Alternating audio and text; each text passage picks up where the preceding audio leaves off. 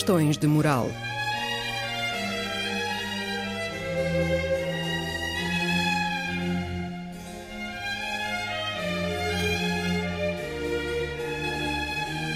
Escrito e apresentado por Joel Costa.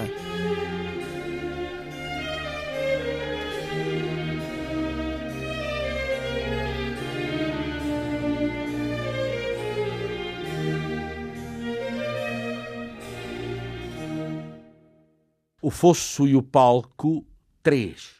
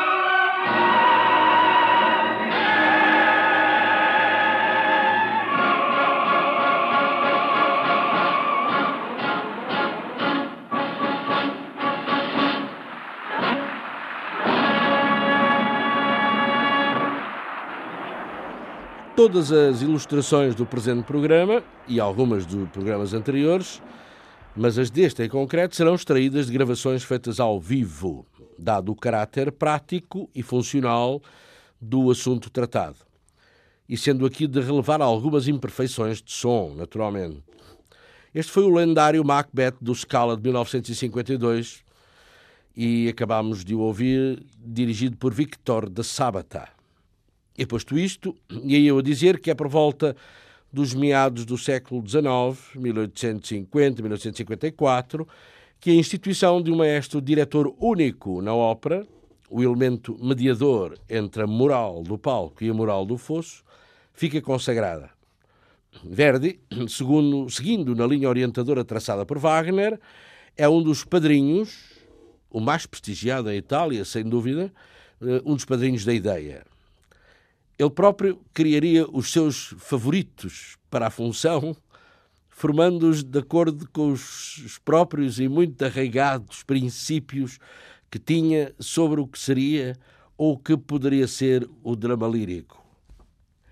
Desde logo, nada de primeiros violinos a dirigir, a agitar o arco diante dos instrumentistas, nada de instrutores corais no palco uma única vontade, um único arbítrio, uma única batuta. E entre os preferidos de Verdi aparece logo à cabeça o seu discípulo, aliás, único discípulo em toda a vida, Emanuele Muzio. Seguido de perto pelo que mais famoso na época ficou em funções que tais, Angelo Mariani. mas também Arditi, Ricci, Bottesini, os irmãos Mancinelli, Franco Faccio mais tarde. Preparavam e dirigiam as estreias das óperas muito bem e depois desapareciam. E aqui não consigo saber bem como se passavam as coisas nas récitas subsequentes.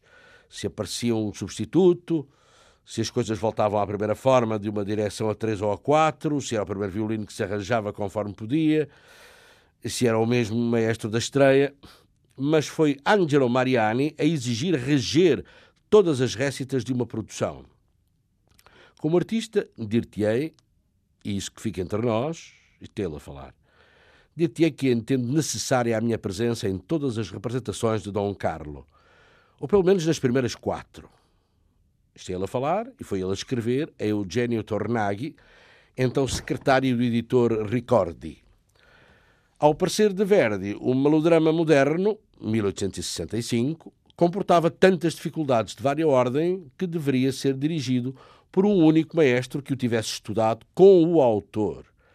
E este estudado implicava as complexidades da composição, tanto quanto as da montagem teatral. Escrevia Verdi ao diretor do La Fenice.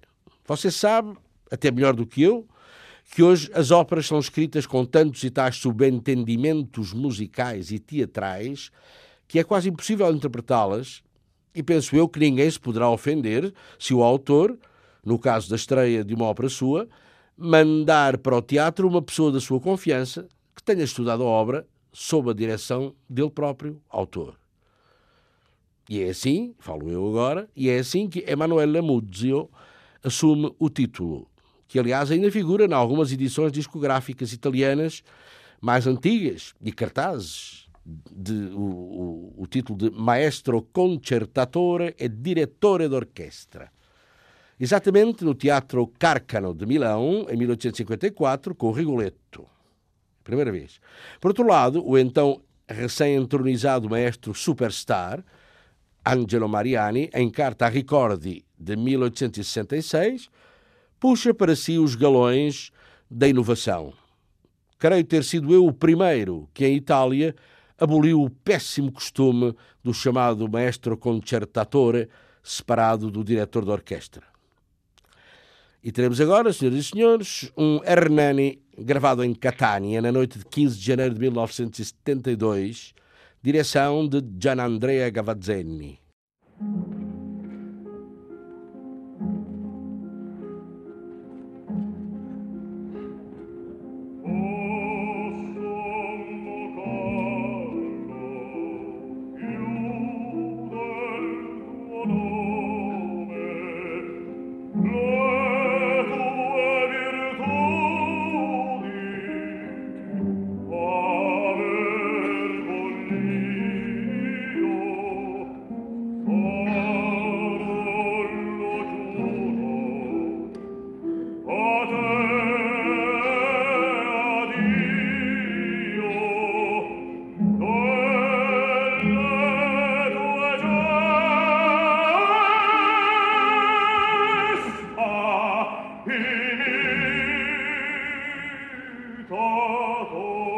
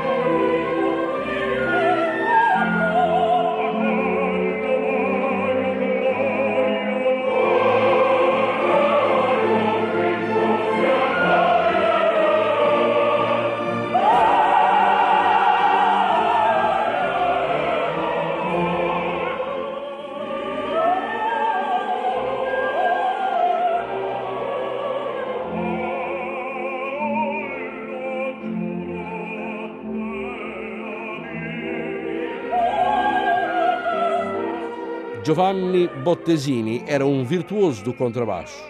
Chamavam-lhe mesmo o Paganini do contrabaixo. Corria ao mundo a tocar a solo e em conjuntos de câmara, fundando na América a Bottesini Italian Opera Company. Apresentava e dirigia óperas e fazia mais. Nos intervalos, brindava o público com recitais de contrabaixo. Ou até desatava a tocar o contrabaixo se alguma cena de uma ópera parecia não estar a cair nas boas graças do público. Verdi criticou-o como maestro de ópera porque o dizia impregnado de quartetismo. Talvez, não sei, pelo veso de fazer música de câmara. Mas também foi ele, Bottesini, o escolhido de Verdi para, em 1871, dirigir a estreia absoluta de Aida no Cairo. E disseram mesmo alguns críticos que à arte e à inspiração de Bottesini se ficou de ver o grande sucesso da estreia dessa ópera. Tinha um olhar magnético, tinha um ouvido finíssimo, tinha uma capacidade invulgar de se identificar profundamente com a escola, o estilo e o espírito de cada composição que interpretasse. Mas o Verdi, Verdi era um chato, um esquisitão, um exigentão. Quando uma nova montagem de Nabucco estava, para, estava na calha e tocava a Bottesini dirigi-la, o autor escreveu ao intendente do teatro: Olha, o favor que eu pedia, se fosse possível, era que fizessem saber ao maestro encarregado de ensaiar o meu Nabucco que os tempos não são lentos. Os tempos de Nabucco são rápidos. Não gosto de tempos lentos e acho melhor pecar-se por excessiva velocidade do que por excessiva lentidão. E agora vamos lá ver, seguem-se uns minutos uh, da gravação ao vivo de uma famosa récita de Nabucco, em Nápoles, dirigida por Vittorio Gui, pouco depois da Segunda Guerra, e cujo famoso coro dos escravos excitou, excitou superlativamente o fervor patriótico do público, um público a pedir bis e a gritar vivas à Itália.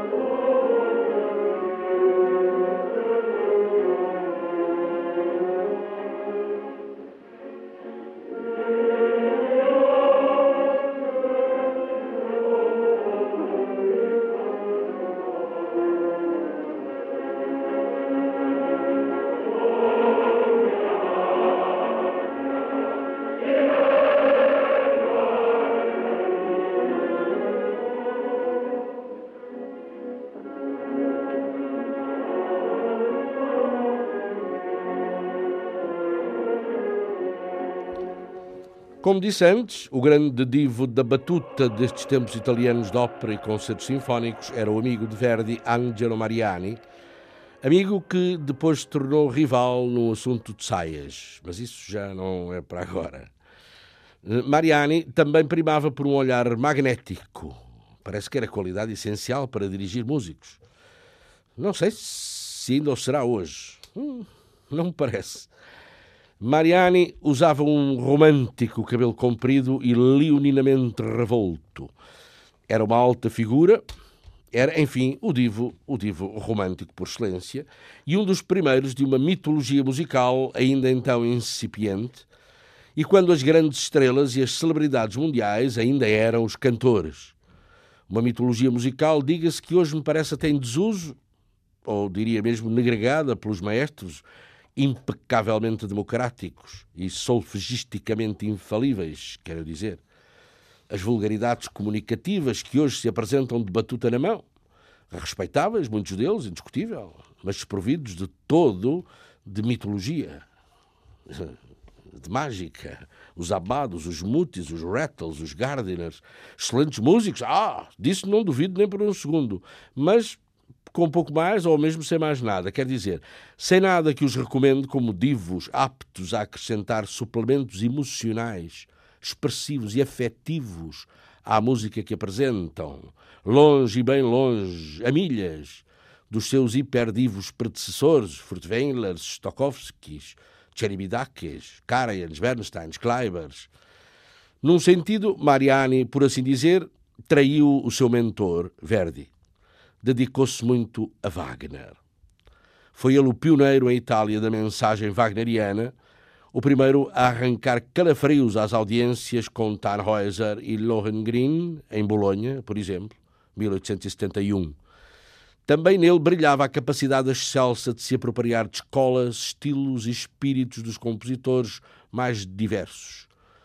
Um dos tais, Mariani, um dos tais que gozava da fama de ultrapassar as intenções expressivas do compositor, iluminando as partituras que interpretava com os mais inesperados coloridos. Dizem os coetâneos, claro, não há gravações, claro, dizem os coetâneos, isto tudo dele. Mariani, cumprindo perfeitamente as modernas atribuições do chefe de orquestra, especialista em ópera, era particularmente cuidadoso na escolha das vozes, as mais indicadas para os efeitos que queria obter, Bem assim, no respeitante ao guarda-roupa, cenários, adereços de cena. Ghislanzoni, o crítico, escrevia No Comunale de Bolonha apreciámos uma excelente orquestra dirigida por Mariani e um valente exército cênico comandado pelo mais competente e, digámo-lo, pelo único general de gênio que a Itália possui. Sim, Mariani interpreta o espírito de Verdi como só um gênio pode interpretar outro gênio e por, por falar em generais, o dueto final do segundo ato do Hotel com os excepcionais Ramon Vinay e Leonard Warren, Metropolitan Nova York, 1948, dirige Fritz Bush.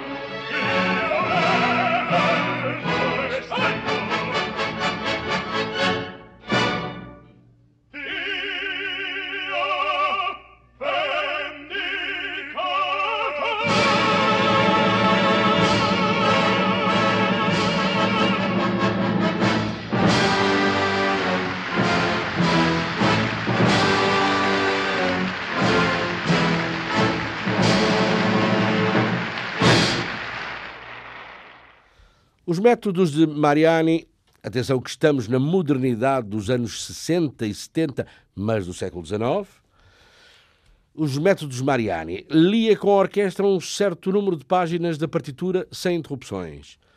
Detectadas as dificuldades, começava uma nova leitura musical, mas desta vez comentada, explicada, exemplificando os efeitos que queria ou recorrendo a frases tocadas no violino ou mesmo cantando-as retomava a batuta e começava tudo da capo, de princípio, assinalando cada passagem que anteriormente explicara com um gesto específico, um movimento particular de cabeça, um olhar.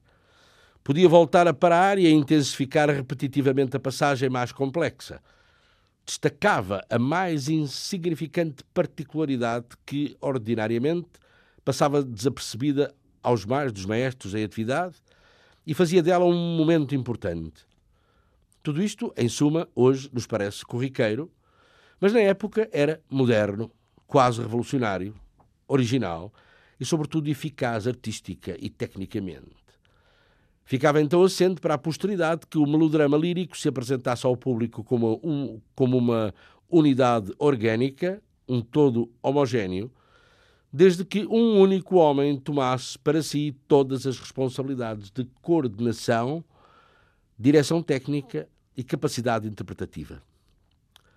De novo, do Met de Nova York, a estreia de Leontine Price naquele teatro, estreia no Trovador, maestro Fausto Cleva. Um recorde de aplausos com cena aberta que julgo ainda hoje ninguém superou. 20 minutos.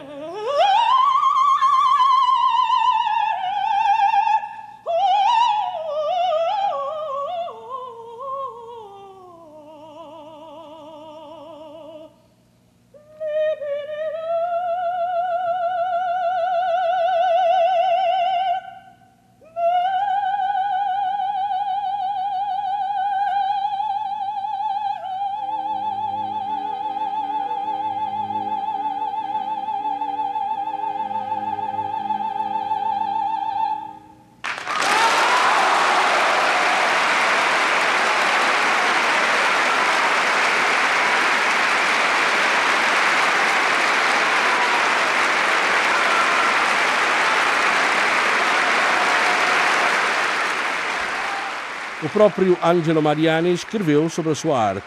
Dizia: quando não se define a cor geral de uma obra musical, quando na ópera os efeitos dramáticos saem mal interpretados, quando as nuances que se devem ouvir nas vozes, nos instrumentos e na massa coral não passam de mera execução dos valores de cada nota, nunca a beleza de uma partitura poderá ser compreendida pelo público.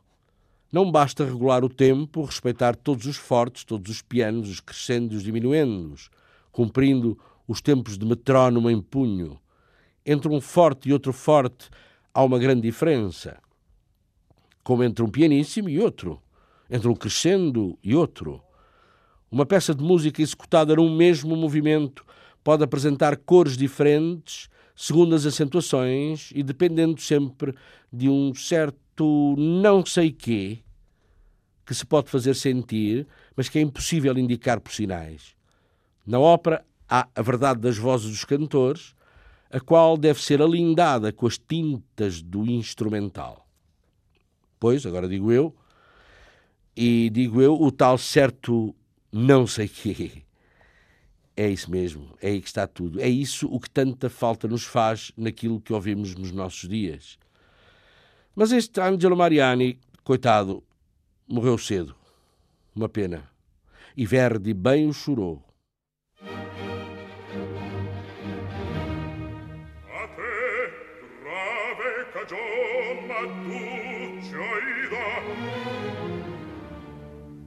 nulla sfugge al mio sguardo d'amor ti struggi per Radames il tama mi lo attendi dei faraon la figlia e tu arrivare. Razza infame abborrita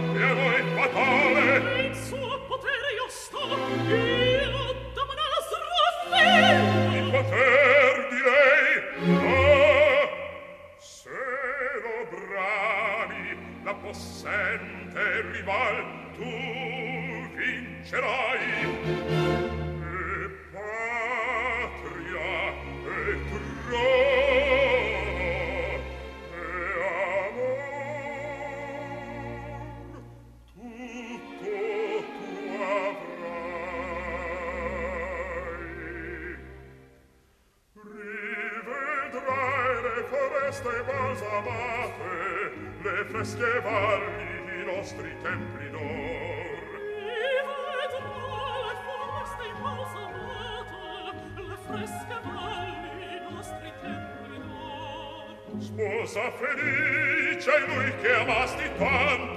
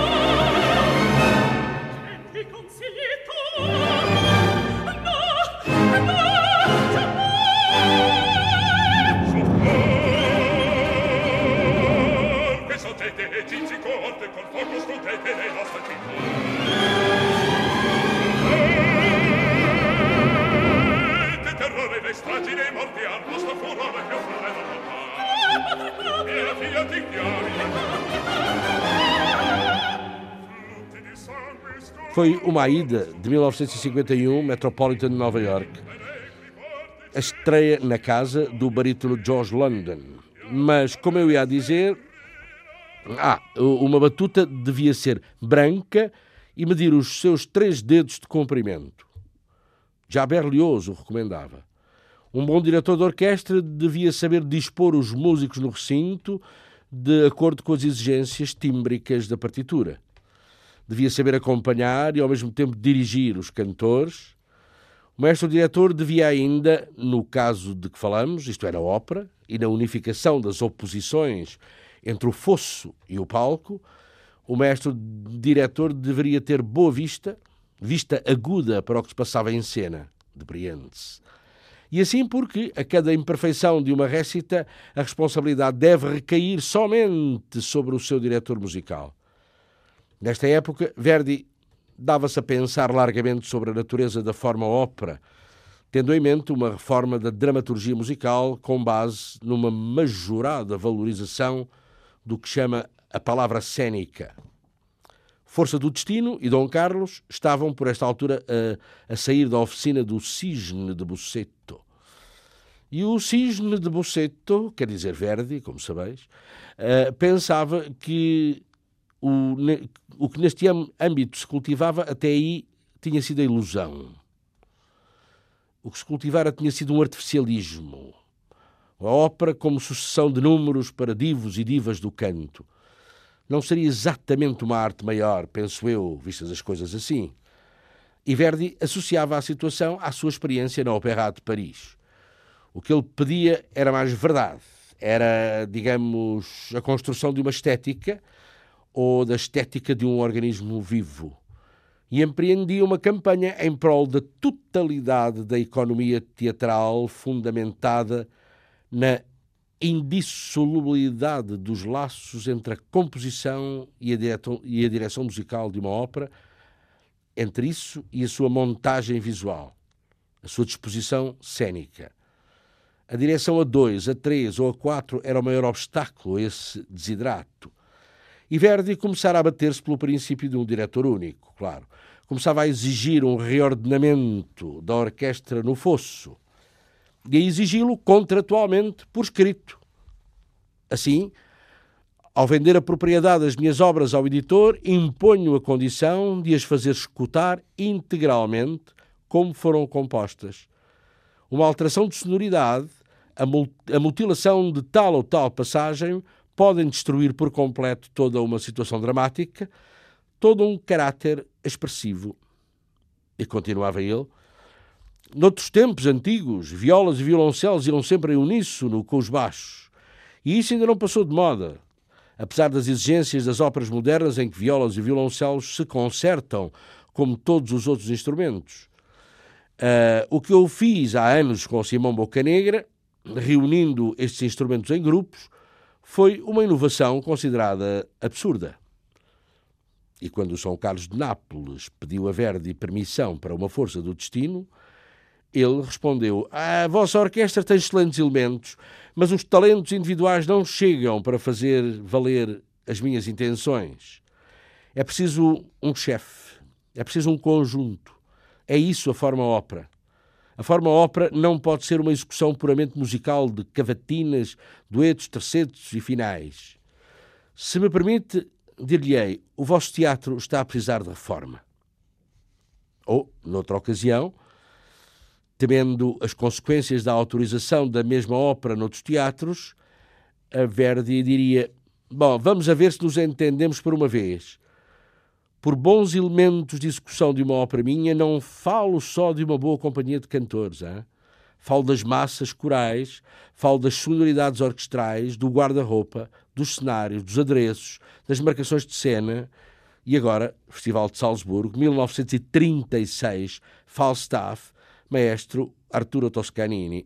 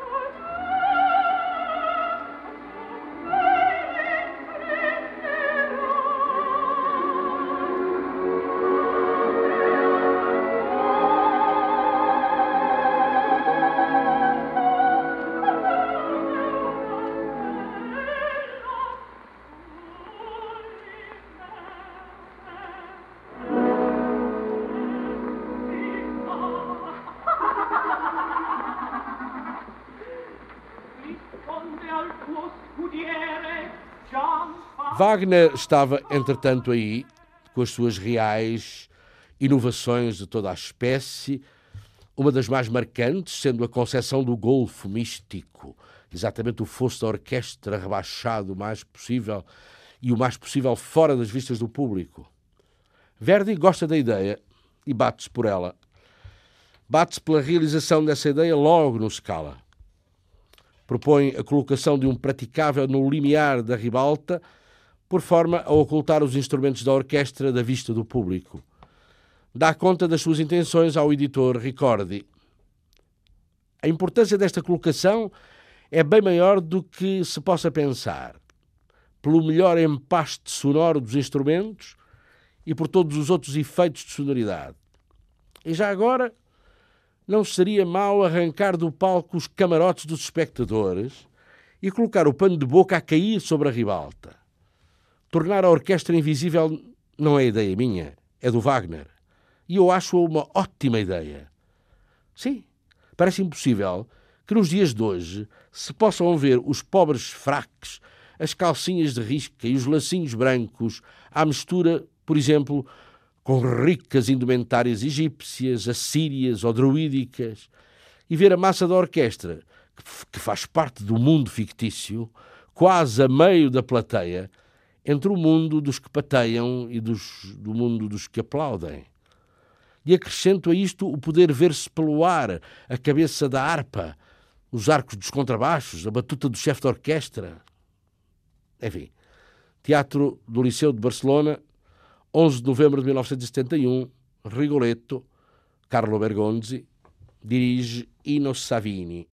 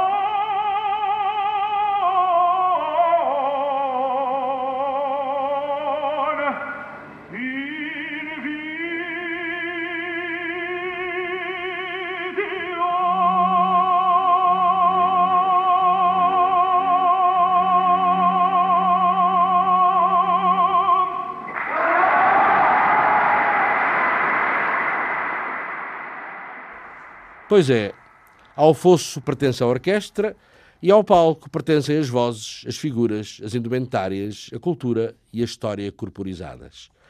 Não pode ser de outra maneira na ópera.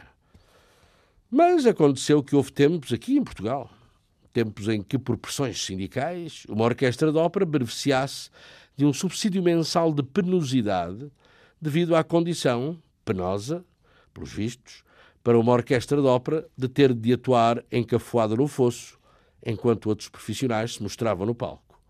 Uma penosidade remível a dinheiro, já se sabe. porque, como resultava ligeiramente difícil inverter as posições, atribuía-se a uma orquestra de ópera um subsídio por não poder ir tocar para o palco, indo os cantores e atores para o fosso. Em Portugal, sim, sim. Bom, deixemos disso. Teatro Scala, 1955, La Traviata, final do segundo ato. Maria Callas. Maestro Carlo Maria Giulini. Encenação de Lucchino Visconti, que infelizmente não se consegue ver daqui.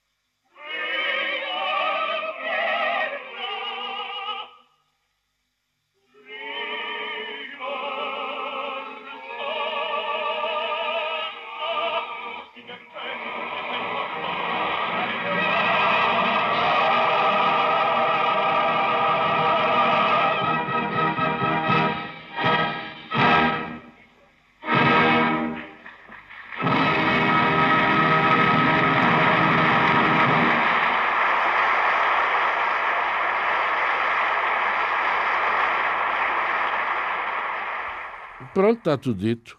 Ana Almeida Dias e Cristina do Carmo.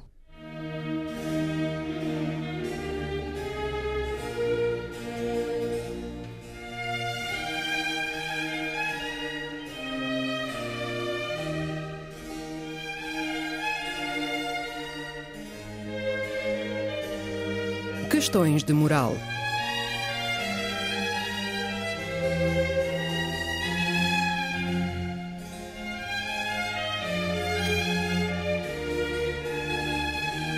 Escrito e apresentado por Joel Costa.